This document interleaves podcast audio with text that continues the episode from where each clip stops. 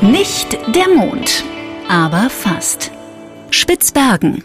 Ich begrüße euch zur neunten Folge unserer arktischen Reihe. Ganz kurz für die, die es nicht wissen. Meine Frau Sabine und ich machen einen Podcast im hohen Norden. Eigentlich sind wir ja Filmemacher, diesmal aber mit Fotokamera und Mikrofon unterwegs. Wir waren schon öfter auf Spitzbergen, das auch Svalbard genannt wird. Das ist eine Inselgruppe im Nordatlantik, die nur 1000 Kilometer vom Nordpol entfernt zwischen Grönland und Norwegen liegt. Die größte Siedlung Spitzbergens ist Longyearbyen und mit 2200 Menschen auch schon so etwas wie eine Stadt. Jedenfalls treffen wir hier auf dem 78. Breitengrad Freunde und Bekannte, die sich für ein Leben in der hohen Arktis entschieden haben. Elke kennt ihr ja schon aus Folge 3. Malte Jochmann ist ihr Mann und einer der bekanntesten Deutschen am Ort.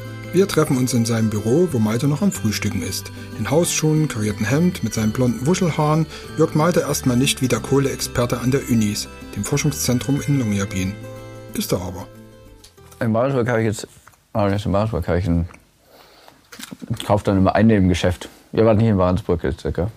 Nee, bloß damals. Da gibt es ja jetzt so ein kleines Geschäft. Mhm. Ich glaube, es gab es damals sogar schon. Ja, kann sein, aber also, auch drin, da gab es dann so russische Schokolade und so.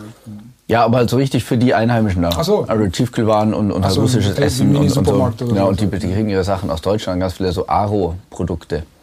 Ja, die sind eigentlich so billig genau, Supermarkt Das ist billig Supermarkt, das ist hier hm. Metro. Ja, kann sein, ja.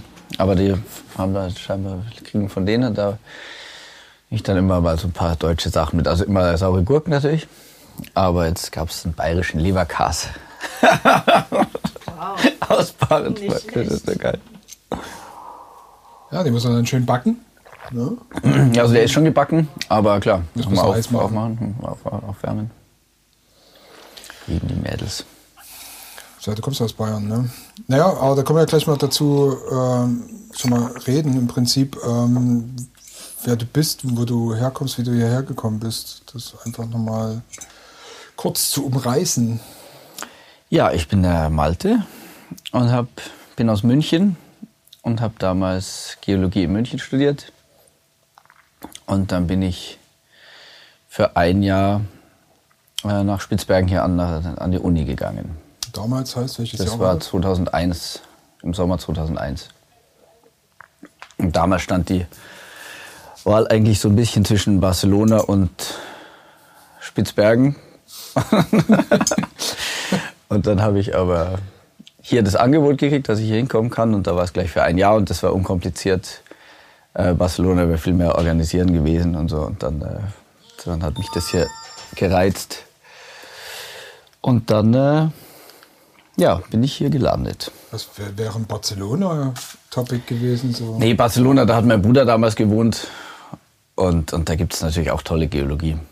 Okay, da bist du ja 2001 aufgeschlagen und äh, ist das dann so eine Liebe auf den ersten Blick oder sowas gewesen, was man so plump dann sagt? Oder hat sich das dann erstmal so ein bisschen entwickelt? Weil 2001 sah das ja noch ein bisschen anders aus, glaube ich. Ne?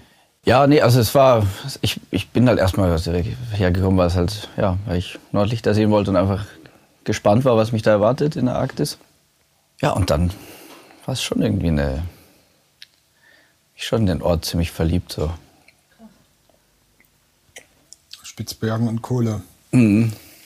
Vielleicht ähm, kann man ja noch mal ein bisschen genauer erklären, welche Rolle die schwarzen Steine hier spielen auf der Insel. Ja, ähm, hier ist immer viel Geopolitik dabei. Also hat natürlich angefangen mit äh, Versorgungssicherheit äh, für, für Norwegen und, und aber es, hier waren immer die Leute waren immer Abenteurer und, und Glücksjäger, die hier halt so Anfang des 20. Jahrhunderts oder Ende des 19. Jahrhunderts hierher gekommen sind, um Sachen zu suchen und zu finden. Und äh, es gab, also es wurde alles versucht, auf Spitzbergen eigentlich abzubauen, alles, was es so gibt. Und nur die Kohle war dann aber erfolgreich. Und äh, ja, man kann halt sagen, dass die Kohle das einzig stabile war, so im 20. Jahrhundert, was halt durchgehend äh, hier äh, das ermöglicht hat, dass Leute hier wohnen. Wir hatten ja als allererstes angefangen, äh, Kohle rauszugraben aus dem Berg. Also es war schon ganz lang bekannt, dass es die Kohle gibt, aber der erste, also die erste Kohle, die exportiert wurde, es war wirklich auch, also 1899 hat so ein Norweger von drei verschiedenen Plätzen hier Kohle auf sein Schiff geladen, auf sein Segelschiff und hat es nach Tromsø gebracht. Und da wurde es dann für, für die Haushalte und, und die Brauerei und so benutzt. Und das hat so die Leute inspiriert, dann eben auch diesen Longyear, John Munro Longyear herzukommen. Ähm, der hatte auch von dem Theodor Lerner gehört, dieser deutsche Journalist, der Björn Euer teilweise annektiert hatte und da die Russen vertrieben hatte. Das war 1897 oder so. Aber damals war ja noch alles No Man's Land. Das heißt, damals konnte man die Sachen einfach claimen und sagen, das ist meins. Und dann konnte jemand anders kommen und sagen, das ist auch meins. Und dann gab es halt Streit oder auch nicht. Und erst dann mit, mit dem Svalbard-Vertrag wurde die Sache dann ja in, in geregelte Formen geleitet. Nach dem Ersten Weltkrieg. Und äh, ein ganz elementarer Teil von dem Spitzbergen-Vertrag ist eben diese Bergwerksverordnung. Ähm, und erst als Norwegen die äh, verfasst hatte und Russland mit dabei war zu unterschreiben, erst dann äh, äh wurde quasi der Spitzbergen-Vertrag anerkannt 1925. Und die, diese Bergwerksverordnung, das ist das, womit ich mich quasi tagtäglich bei Stonoschke beschäftige. Das ist das Gesetz, was jetzt immer noch gilt, von 1925. Und das gibt halt allen äh, Traktatstaaten gleiches Recht und ist eben nicht diskriminierend. Also Norwegen darf keinerlei Vorrechte haben gegenüber anderen Ländern. Nochmal ganz explizit zur Kohle an sich. So. Also für mich ist ja Kohle Kohle. So, irgend so ein schwarzer Stein halt. Ne? Äh, mhm. Sieht irgendwie immer gleich aus. Okay, Braunkohle kann man noch unterscheiden, was, ja, was man ja auch gerade in Ostdeutschland, in der Lausitz viel hat und so. Ähm, was macht denn die Kohle hier so besonders? Oder ist sie überhaupt besonders? Kohle ist immer unterschiedlich. Und die, die Kohle hier von der, also allein schon die Kohle von der Grube 7 und die Kohle aus Wehr Nord, die sind komplett unterschiedlich. Ähm, die Kohle von der Grube 7 wird halt in der chemischen Industrie benutzt, wird ganz nach, bis nachher zu Clariant, ehemals Südchemie in Moosburg, nördlich von München, verschippert. Äh, ein Großteil der, der, der Produktion. Ähm, und da ja, wird es halt in der chemischen Industrie und für, für, für Gussformen, Metallgussformen benutzt. Äh, und die Svea Nordkohle, das war das größte Grubenfeld oder Kohlenfeld, äh, was jemals auf Spitzbergen gefunden wurde. Die ging viel nach Eisenhüttenstadt, äh, Stahlwerke Bremen zur Stahlproduktion. Und die nicht so gute Qualität für Zementproduktion und, und, und, und Energieproduktion. Also war Deutschland auch tatsächlich ein recht großer Abnehmer. Ja, ja, also Deutschland war für Svea Nord der größte Abnehmer und für Grube 7 nach wie vor auch. Okay, ich dachte, Grube 7 wäre ja nur noch für den lokalen Bedarf letztendlich zuständig. Ja, Grube 7 hat, äh, liefert ans Kraftwerk, das sind ungefähr 25.000 Tonnen pro Jahr. Aber das, ist, das Kraftwerk ist ja recht alt, das heißt, fürs Kraftwerk brauchst du so ein Nuss, nussgroße Kohlestückchen. Und wir haben nur ganz einfache Veredelungsprozesse, einfach nur eine Trommel, wo die Kohle durchgejagt wird. Da gehen die Steine raus und äh, um diese um 25.000 Tonnen von diesen nussgroßen Kohlestückchen zu produzieren, musst du insgesamt 70 bis 90.000 Tonnen Kohle produzieren im Jahr. Ist das eigentlich wirklich das einzige Kohlekraftwerk in, in Norwegen? In Barentsburg gibt es noch eins. Okay, ja, aber was gehört ja den Russen? ja, Prinzip. aber es ist auf norwegischem Grund. Das stimmt. Okay, ja. also gibt es zwei. Ja. Ähm, bisschen zur Geologie. Ja. Ähm, was macht man hier so als Geologe? Jetzt bist du ja gerade wieder an der Uni hier und gleichzeitig noch bei Stornoschka. Also hast quasi zwei, zwei, zwei Arbeitgeber. Ne? Ja, genau. Also ich habe 80 Prozent Ausbildungsfreistellung von Stornoschke und schreibe dann 100 Prozent meinen Doktor hier bei Unis. Und das Schöne in Norwegen ist ja, dass man als Doktorand einen ganz normalen Arbeitsvertrag hat. Äh, in meinem Fall vier Jahre lang gutes Gehalt. Mm, also kein Problem, äh, Familie zu versorgen. Über was schreibst du deine Doktorarbeit? Die, da benutze ich quasi die ganzen ja, Jahrzehnte von äh, Kohleexplorationsdaten von Sturnoschke benutze ich, um das äh, wissenschaftlich aufzuarbeiten. das ist was, wovon ich als Explorationsgeologe immer geträumt habe. Und ich habe immer probiert, mit Wissenschaftlern irgendwie zusammenzuarbeiten, die dazu zu bringen, mit unserem Material zu arbeiten. Aber selbst hatte ich keine Zeit dafür. Was gilt es da rauszufinden? Das ist natürlich eine geologische Fragestellung, aber es geht, äh, äh, die vielleicht nicht jeder so interessant findet. Aber es geht einfach darum zu rekonstruieren, wie das damals war. Damals lag ja noch Nordostgrönland und Spitzbergen nah beieinander, ohne Meer dazwischen, ohne Nordatlantik dazwischen. Und dann ist es zusammengestoßen und auseinandergebrochen. Und ich probiere herauszufinden, wie letztendlich wie die Landschaft genau damals aussah. Ähm, ist der eine Teil und dann haben wir aber noch andere Projekte, wo wir die Kohle benutzen, um äh, die Kohle quasi als Klimaarchiv, so wie, ein, wie man Eiskerne benutzt von den großen Gletschern, um Klimavariationen zu rekonstruieren, äh, können wir hier die arktische Kohle äh, dazu benutzen, um auch Klimavariationen zu rekonstruieren, aber vor 60 Millionen Jahren.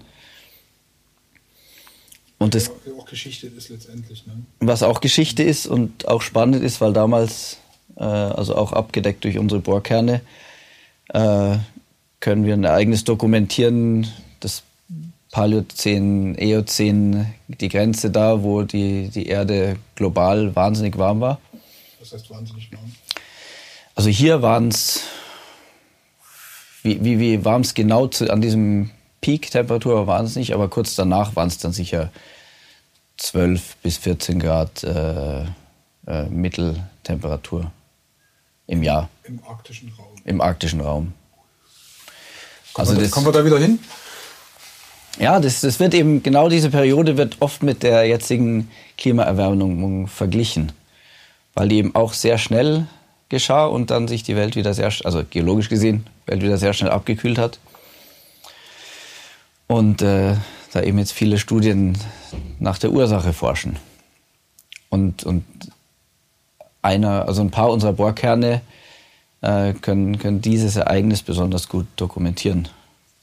Das war nochmal vor 60? Das war vor 55 Millionen Jahren ungefähr. 50 Millionen Jahren. Wie sah denn da die Pflanzen- und Tierwelt aus zu dem Zeitpunkt, aus, dem, aus der jetzt die Kohle besteht letztendlich? Ne? Sehr ähnlich wie, wie wir sie jetzt heute kennen. Also die Tierwelt war natürlich anders. Die Dinosaurier waren ausgestorben und äh, die Säugetiere entwickelten sich gerade so zu größeren Tieren. Aber die Pflanzenwelt war ähnlich wie unsere. Also wir hatten äh, ja gut Mammutbaum, Meter Sequoia hat ganz viel zur Kohle beigetragen, aber auch Haselnuss, ähm, Kastanie, äh, Birke, Platane, Thujen, also alles das finden wir als, als Fossilien hier. Wie sehen die Fossilien dann aus? So? Sind das richtige Blätterabdrücke in der Kohle drin? genau, also in der Kohle haben wir entweder ähm, wirklich Äste, äh, die man dann auch, wo man die Zellstruktur noch erkennen kann von den Bäumen. Ähm, hat eine, eine, Kollegin aus Deutschland äh, analysiert unter dem Elektronenmikroskop. Ist unglaublich. Man sieht wirklich die Zellen und sie konnte da wirklich sehen, anhand dieser Zellen, dass das ein Meter Sequoia war, also ein Baum, äh, Mammutbaum. Und dann hat man aber schöne Blattabdrücke auch. Äh, und jetzt zum Beispiel, was wir im Bergwerk schön sehen können, äh, ist, dass man quasi im Bergwerk steht. Da steht man quasi im Torf drin, also im Boden. Und über einem im Hangenden ähm, ist Sandstein. Das ist der Sand, der damals von Flüssen drauf abgelagert wurde. Und dann sehen wir aber quasi im Hangenden an der Decke vom Bergwerk äh, äh, Wurzeln, äh, die so alle in die Mitte führen und wir können den Baum von unten sehen mit den Jahresringen. Also wirklich unglaublich. Guckt von unten auf den Baum drauf. da, schräg. Hangenden meinst du die Decke? Genau, Hangenden ist die, die Decke im Bergwerk. Und, und sonst findet man ganz schöne Blattabdrücke wie ist denn das für dich, wenn du da quasi so in die Vergangenheit reinschaust als, als Geologe und äh, dann wird so ein bisschen die Gegenwart schrumpft dann so ein bisschen, also wie, wie, weil wenn man da so steht und dann so weit zurückschauen kann, wie ist denn das? Ja, man kriegt vielleicht ein bisschen entspannteres Gefühl zu der, der ganzen Klimadiskussion. Äh, zwangsläufigerweise, weil man halt einfach weiß, die Welt ist eigentlich normal, im Normalzustand wärmer, als sie jetzt ist. Und, äh, und man, äh, ja, und man weiß, es, es wird, also es geht halt wirklich nur um den Menschen in dieser ganzen Diskussion. Die Natur, für die ist das ja kein Problem. Also die Erde, die schafft es. Aber der Mensch möchte halt ein schönes Leben haben. Das wird schwierig. Das mag, kann schwierig sein, man muss halt sich auf Veränderungen einstellen. Wenn der Mensch ja was könnte, wäre eigentlich, ist er eigentlich perfekt geeignet, um sich schnell auf etwas einzustellen. Also mit Intelligenz und technologischen Möglichkeiten, die jetzt sind. Ne? Aber er ist gleichzeitig auch in so einem Verharrungsding äh, drin, äh, sich möglichst nicht zu verändern. Ne? Ja, ich meine, der Mensch ist natürlich neidisch und äh, konservativ und möchte es immer besser haben.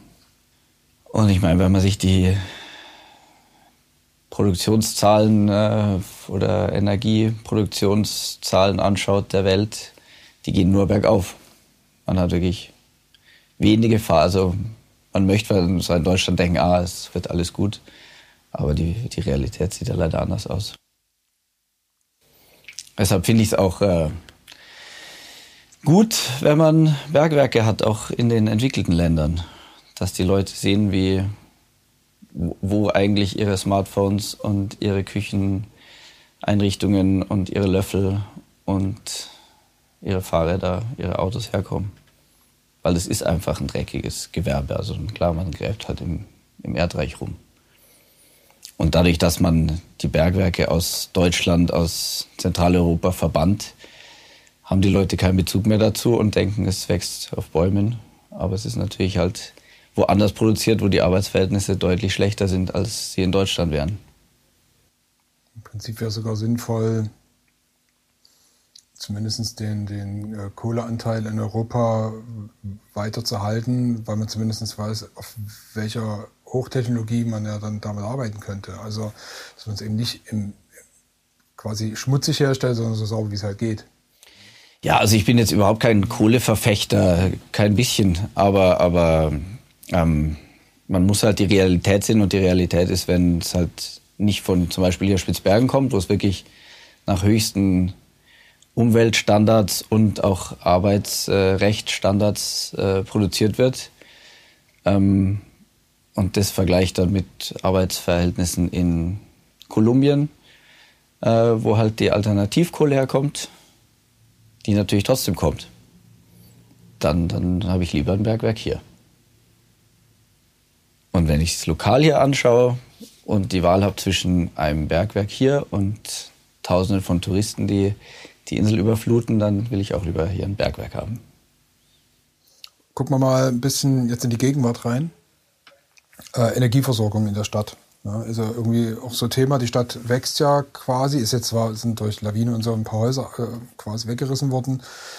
Äh, ist klar, ein bisschen ein paar weniger Häuser, dann werden aber sicherlich wieder neue hingebaut. Aber so insgesamt Energieversorgung, Energiehunger in der Stadt, äh, diese, diese für mich sichtbaren wachsenden Touristenzahlen, die es hier gibt, die Hotels, die hinzugekommen sind, ähm, die ganzen elektronischen Geräte, es sind sehr, sehr viele Fahrzeuge dazugekommen, also selbst im Vergleich zum, von vor zehn Jahren, was, was sehr viel mhm. mehr Autos oder eben doch Scooter. Ähm, aus deiner Sicht jetzt, äh, der, der quasi in der Energiewirtschaft ja tätig war, also Kohle war nun mal die Basis oder ist nach wie vor die Basis. Ähm, wie sieht's denn da hier so aus mit Energie- und Stromversorgung, Warmwasserheizung? Das ist die große Frage, wie es halt in der Zukunft wird. Also grundsätzlich in Longyearbyen, die Bausubstanz ist sehr schlecht. Die meisten Häuser, die halt noch nicht jetzt gerade neu gebaut sind, die sind eigentlich schon überaltet. Also die wurden gebaut mit einer Lebensdauer von vielleicht 25 Jahren und sind teilweise schon deutlich älter. Schlecht isoliert, die Rohre sind schlecht isoliert, äh, überall Leckagen. Also es, äh, eigentlich sollte man da erstmal was machen. Und äh, ja, und jetzt die große Frage ist, wie wird die Energieversorgung von Longyearbyen in der Zukunft ausschauen? Und viele Sachen sind vorgeschlagen, zum Beispiel ein Kabel vom Festland hier hochlegen, äh, was meiner Meinung nach totaler Blödsinn wäre. Ähm, und dann natürlich halt, was am meisten politisch korrekt ist und ich auch am spannendsten finde, dass man es irgendwie regenerativ hinkriegt hier oben. Was natürlich nicht so einfach ist. Ähm, und da haben wir ein bisschen, schauen wir ein bisschen, wegen geothermischer Industrie hatten wir in Stornoschke auch ein Pilotprojekt, wo wir das geothermische Potenzial hier ein bisschen ausgelotet haben. Also es gibt Möglichkeiten, aber alles kostet natürlich was. Das ist, äh, das ist da eigentlich gut, dass das hier so ein bisschen Laborcharakter hat. Also eigentlich könnte man hier ja Sachen auch mal ausprobieren, ne? die dann vielleicht übertragbar wären auf andere Regionen. Das ist eigentlich eine, also eine gute Idee, wird ja eh ein Haufen Geld drauf geworfen. Also von daher. Ja, ist auch, wird auch immer wieder gesagt, aber letztendlich, wenn es dann darum geht, es zu bezahlen, ist es halt dann doch nicht so labormäßig. Also es möchte halt dann auch keiner die Kosten dafür haben, weil es natürlich experimentell ist. Und das Wichtigste hier ist, äh, ist natürlich, dass halt natürlich die Energieversorgung gewährleistet ist. Und, äh, und das Kohlekraftwerk wurde gerade komplett erneuert, neuer Filter eingebaut für viel Geld. Ähm, und das hat jetzt noch eine Lebenserwartung äh, von mindestens 20 Jahren. Und Stonoschke soll auch gerade schauen, ob, äh, ob die Grube 7 noch Kohle für 20 Jahre liefern kann. Ähm, ja. Wie ist denn das so mit, mit äh, individueller Energieversorgung? Ist sowas überhaupt drin hier? Also dass man sagt, hier hat so kleine Blockheizkraftwerke, nutzt da irgendwie Abfälle, es fällt ja auch total viel Müll an und so, ne, der dann irgendwie zurückgekarrt wird. Äh, ob das jetzt Holzpellets sind, also die in der, der Brauerei versuchen das ja mhm. mit ihren Rückständen, die sie halt haben, die ganz guten Heizwert haben, da so ein kleines bisschen Energierückführung und Heizrückführung zu machen. Ähm, es gibt ja viele so eine kleineren Projekte. Ist so eine autarke Energieversorgung überhaupt so grundsätzlich sinnvoll dann hier? Also im Moment ist es eher, würde ich sagen, schwierig, weil man einfach nicht weiß, wie es weitergehen wird und weil, äh, also mit dem kleinen Heizkraftwerk von der, von der Brauerie kann durchaus gut sein, wobei ich nicht weiß, wie groß der Effekt sein wird verglichen mit dem kompletten Effekt. Das ist wahrscheinlich verschwindend gering, denke ich mal. Ähm, also sie werden wahrscheinlich nicht erwarten können, dass sie viel dafür kriegen.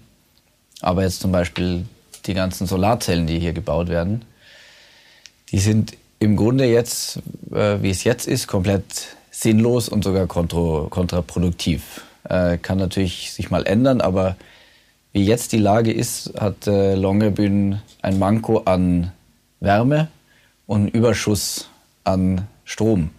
Das heißt, den die Wärme, also du produzierst, um die Wärme für die Stadt zu produzieren und musst dafür so viel Strom produzieren, wie du gar nicht verbrauchen kannst. Das heißt, wenn du dir jetzt eine Solarzelle ans Dach, aufs Dach machst, die produziert noch, noch mal mehr Strom, hat letztendlich hier in diesem Energiesystem Longyearbyen äh, keine Berechtigung, wie es im Moment ist. Ähm, zum Schluss jetzt nochmal ganz kurz äh, Exploration. Äh, hier wird ja noch, werden ja auch noch andere Sachen äh, in der Arktis gesucht oder ist es nicht gestattet? Ähm, weil es gab ja mal, zumindest habe ich das vor Jahren gehört, dass ja dann doch irgendwie auch um Erdölgeschichten ging und so, weil es gibt doch auch recht große Vorkommen hier. Ja, also in der Barentssee gibt es natürlich, wird Erdöl exploriert und auch bald oder teilweise abgebaut. Aber und hier Spitzbergen gab es mal so ein Rush, wo eben ganz viele Firmen nach Erdöl und Gas gebohrt haben. Aber es wurde nichts gefunden, was sich irgendwie rentiert hätte. Und die Russen wollten noch mal 2004 bei Pyramiden bohren. Da ist auch das einzige Mal Erdöl gefunden worden in einem Kohlebohrloch, also Kohleexplorationsloch. Also ein Erdöl-Blowout. Ähm, wahrscheinlich Kohlegebildetes Erdöl. Und äh, es ist aber nie geschehen. Also Erdöl ist quasi jetzt ziemlich tot hier auf Spitzbergen und nicht so interessant. Äh, was wir aber haben, ist, dass wir hier im Adventalen äh, ein ziemlich großes Gasfeld haben. Ähm, sowohl ein Gasfeld unterm Permafrost als auch äh, Gas, was man äh, aus, dem, aus dem Tonstein rausholen könnte. Relativ einfach, also ohne irgendwie chemisches Fracking oder so. Und das wäre auch eine Alternative äh, für Longyearbyen, wirklich hier lokales Gas aus dem Tal zu benutzen. ich meine, Geologie ist ja vieles. Es ist ja nicht nur Exploration. Geologen machen ja auch andere Sachen. Mhm. Also, weil es sind ja so viele Studenten noch hier. Ich meine, die können ja nicht alle in die Exploration gehen. Nee, also es ist ja, Forschung ist ja wieder was ganz anderes. Aber also Exploration, wir hatten ja Goldexploration an der Westküste und da habe ich erst 2016 dann die Bergrechte gekriegt, aber und dann ja, dann haben wir probiert, bisschen mit äh, äh, haben wir Investoren zu suchen, aber da war halt die Voraussetzung, es sollten norwegische Investoren sein. Äh, der, das hat nicht geklappt und jetzt haben wir quasi die Bergrechte, sitzen auf denen und äh, nichts passiert. Mit wir meinst du Stornoschke? Stornoschke in dem Fall, ja. Also Exploration. Also, sein können, du und deine Frau noch zwei Kumpels nee, nee, wollen nee, Gold abbauen. Nee, so Jack, Jack London mäßig, hier geht's los. Nee. Und dann, da bin ich auch dabei. ja, wir wollen auf jeden Fall mal, man kann Gold waschen. Das kann man schon. So, aus den Flüssen. Schöne kalte Hände holen.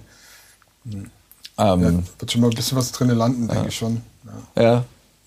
Aber keine Nuggets. Nee, aber sonst gibt es natürlich halt, forschungsmäßig gibt es natürlich viel zu tun ja noch. Ähm, trotzdem noch mal ganz zum Schluss, jetzt wirklich zum Schluss, als, als Schlusswort, ja, äh, die, ähm, wo siehst du Longyearbyen so in 10, 20 Jahren? So, was denkst du, wie das sein wird? Jetzt mal rein so von deinem Gefühl her. Es geht mir jetzt gar nicht so sehr um Fakten oder so, sondern was wird dir draus? Ach, schwer zu sagen. Wo hättest du es gern? Hm. Also ich würde mich würde freuen, wenn das quasi noch der gleiche geopolitische Status ist wie jetzt, ähm, was ja auch nicht sicher ist. Aber das hoffe ich mal, dass es halt eine norwegische Stadt ist. Also ich würde mich freuen, wenn es halt mehr oder weniger so ähnlich ist, wie es, wie es jetzt ist. Natürlich äh, als modernere Stadt und, und, und, und schönere Stadt. Ähm, wo man es halt wirklich geschafft hat, den Tourismus zu begrenzen und äh, vielleicht irgendwas anderes zu finden, was man hier gut machen kann und wirklich diese Experimente auch durchgeführt hat und am besten äh, eine komplette regenerative Energiequelle oder mehrere gefunden hat für Longyearbyen. Wäre schön, aber es ist, es ist wirklich schwer zu sagen. Lohnt Ganz schon mal ein Bäumchen zu pflanzen hier? Vielleicht wächst das ja dann irgendwann. Ja, ich meine, wenn es wärmer wird, hoffe ich halt nur, dass sich die Mücken fernhalten. Sonst habe ich nichts dagegen. Weil dann wird es, glaube ich, keinen Spaß mehr hier. Wie alle wissen, die diesen Podcast schon länger hören, ist Longyearbyen wie ein großes T aufgebaut. Der vertikale Strich führt das Longyeartal hinaus zum Stadtteil Nübin. Wir machen zum x-ten Mal den ca. drei Kilometer langen Spaziergang entlang der alten Grubeneingänge bis zum Ende der Straße. Dort steht Benjamin Wittmars ca. 5 Meter messendes Kuppelgewächshaus. Ein Experiment, was der aus den USA stammende Koch seit einigen Jahren mit viel Leidenschaft betreibt. Es geht darum, eigenes Gemüse zu ziehen, Müll- und Transportkosten zu vermeiden und eine Art Unabhängigkeit zu schaffen. Derzeit ist der Dom leer, die Pflanzen sind aber nur bis zum Frühling im Fundament einer der umliegenden Baracken untergebracht. Im Mai, Juni scheint die Sonne stark genug für frisches Gemüse.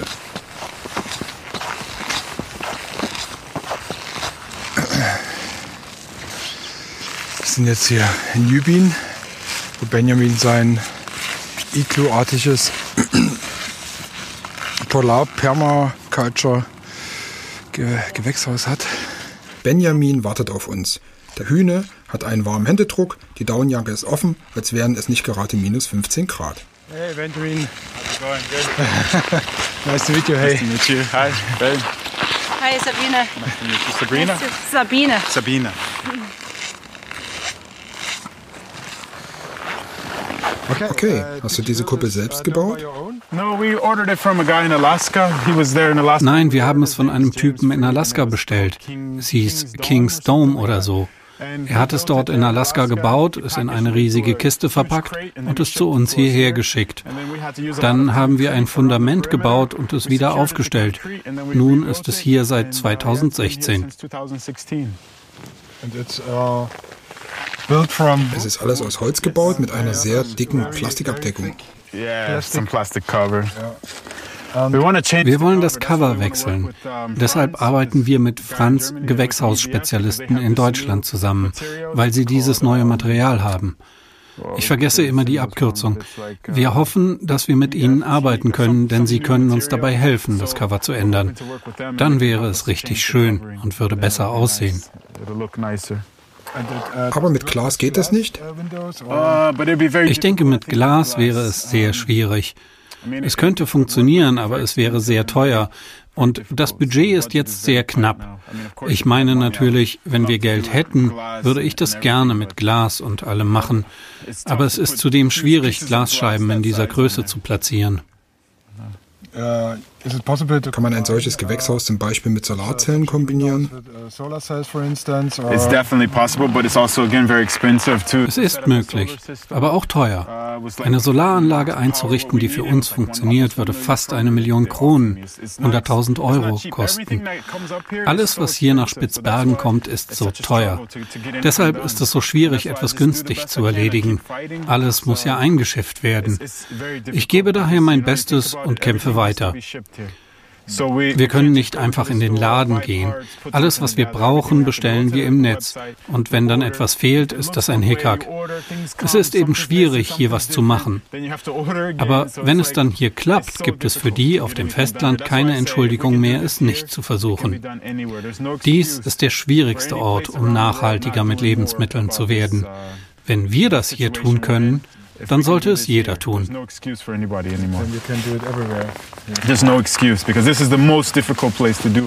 Wir wollen seine Pflanzen sehen und laufen rüber zu der Baracke, die vermutlich Teil des Studentenwohnheimes ist. Im Fundament ist es feucht warm, sofort sind Technik und Klamotten triefnass. Gleich am Eingang stehen eine Menge koffergroße Plastikboxen übereinander gestapelt, an den nassen Wänden. Das sind Boxen mit Kompost. Hier halten wir unsere Würmer, kompostieren alles, was wir aus den Hotels zurückbekommen und was biologisch ist. Das ist normalerweise das Papier, in dem wir die Kräuter anbauen und auch Reste, die sie nicht verwenden. Also kompostieren wir das und füttern es den Würmern. Was wir daraus erhalten, verwenden wir draußen in der Kuppel, also für das bodenbasierte System. Hier im Labor haben wir ein Hydroponiksystem. Okay, uh, the, the, the worms you... Die Regenwürmer, woher kommen sie? Where they come from? Ja, die Würmer habe ich eigentlich aus Florida mitgebracht, als ich im Urlaub war. Es dauerte eineinhalb Jahre, um die Erlaubnis zu bekommen, die Würmer zu haben. Ein Professor der Universität musste eine Forschungsarbeit darüber schreiben. Es ist eine invasive Art und die Verantwortlichen schützen Svalbard sehr. Es ist nicht erlaubt, irgendetwas mitzunehmen. Alles braucht eine Genehmigung. Also müssen auch die Würmer natürlich eine Erlaubnis haben. Ich habe dann mit 1500 Würmern angefangen und nie mehr nachgekauft. Also habe ich einige draußen in die Kuppel gesteckt. Die sind wegen der Kälte gestorben. Also behalte ich einige hier drin. Also haben Sie im Winter keine Chance? Nein, die sterben. Es ist nicht so gut, wenn es kalt ist. Sie brauchen mindestens 5 Grad. Was denkst du, wie viele Würmer sind da drin? Uh, maybe maybe a few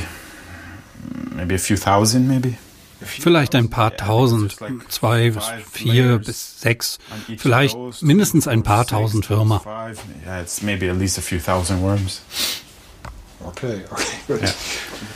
Okay, was für Pflanzen sind hier? Uh, das sind Kräuter und Sprösslinge, die wir an die Hotels und Restaurants verkaufen. Rettich, Rotkohl, Grünkohl. Um,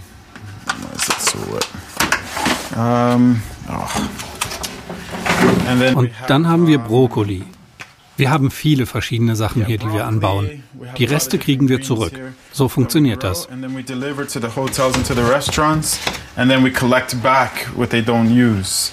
So, yeah, that's kind of how it works. Wie lange hat es gedauert, bis die kleinen Pflanzen diese Größe erreicht haben?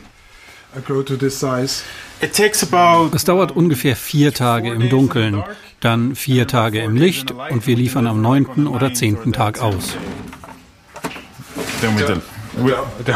Bezahlen die Hotels einen guten Preis? Einen Topf verkaufen wir für 30 Kronen, also 20 Euro für das ganze Tablett.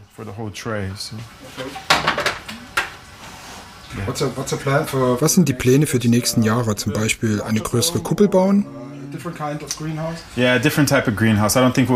Eher eine andere Art von Gewächshaus. Ich glaube nicht, dass wir eine größere Kuppel bauen. Wir wollen das Material, das schon hier ist, nutzen. Es gibt viele Häuser, die man nicht mehr benutzen kann, die sie als Müll zum Festland zurückschicken wollen. Also versuchen wir, diese alten Häuser zu bekommen. Das kannst du dir im Einkaufszentrum anschauen. Da hängen die Projektpläne aus. Es sind auch Architekten und die Uni beteiligt. Sie helfen uns, neue Gebäude aus alten Gebäuden zu entwerfen, die bereits hier sind. Das ist also der Plan. Wir wollen versuchen, einen dauerhaften Platz zu bekommen, weil wir nur eine Zeit zeitlich begrenzte Erlaubnis haben. Es gibt noch keine Flächen für Landwirtschaft. Wir versuchen also herauszufinden, was wir mit dem gesamten Projekt anfangen sollen, wenn es keinen Platz für die Landwirtschaft in Longyearbyen geben sollte. Uh, we need to find a permanent place, but they really don't even have any zoning for agriculture, so they're trying to figure out what to do with the whole project because there's no no place for agriculture here. So. Oft sind Restaurants hier nicht wirklich umweltfreundlich. Ihr wollt ein eigenes Restaurant aufmachen, soweit ich weiß. Ja, wir möchten ein Zero-Waste-Restaurant eröffnen. Wir planen mit Christian, einem deutschen Guide, und Marcel, einem Schweizer, zusammenzuarbeiten. Die haben ein Gebäude gekauft und wollen die zweite Etage als Lodge nutzen. Ich habe dann vorgeschlagen, ein Restaurant in der ersten Etage zu machen. Und sie sagten, lass es uns tun. Wir wollen im Mai eröffnen. Und das ganze Konzept sieht vor, so viel wie möglich aus lokal angebauten Lebensmitteln zu bestreiten und so viel wie möglich zu kompostieren. Wir stellen dann Biogas her. Wir möchten, dass Gemüse im Restaurant wächst. Wir wollen die gesunde grüne Alternative in der Stadt sein und den Menschen zeigen, wie es anders sein kann. Was denkst du über die Zukunft von Longyearbyen? Würdest du hier bleiben?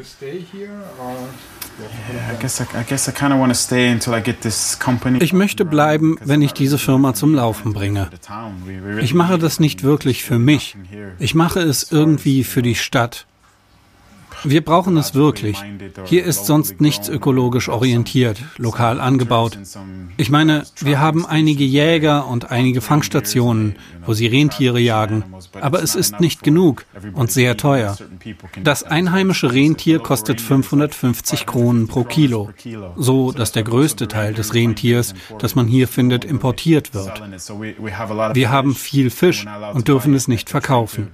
Wir versuchen, die lokale Fischereiindustrie wiederzubringen zu beleben. Aber das ist erst am Anfang. Es wird also alles importiert, bis auf das Bier.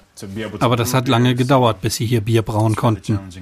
Wir hatten einige Wachteln. Sie produzierten Eier. Und dann stoppte die Verwaltung das. Sie sagten, nein, das kannst du nicht. Also mussten wir alle Vögel töten. Wir haben Proben nach Deutschland geschickt.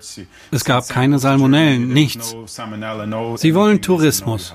Die Touristen wollen wollen aber auch lokales Essen und die Einheimischen genauso. Der Tourismus ist heute die Hauptindustrie. Aber wir müssen die Wachteleier vom Festland kaufen und der einzige Ort, der das kann, ist das teure Radisson Hotel.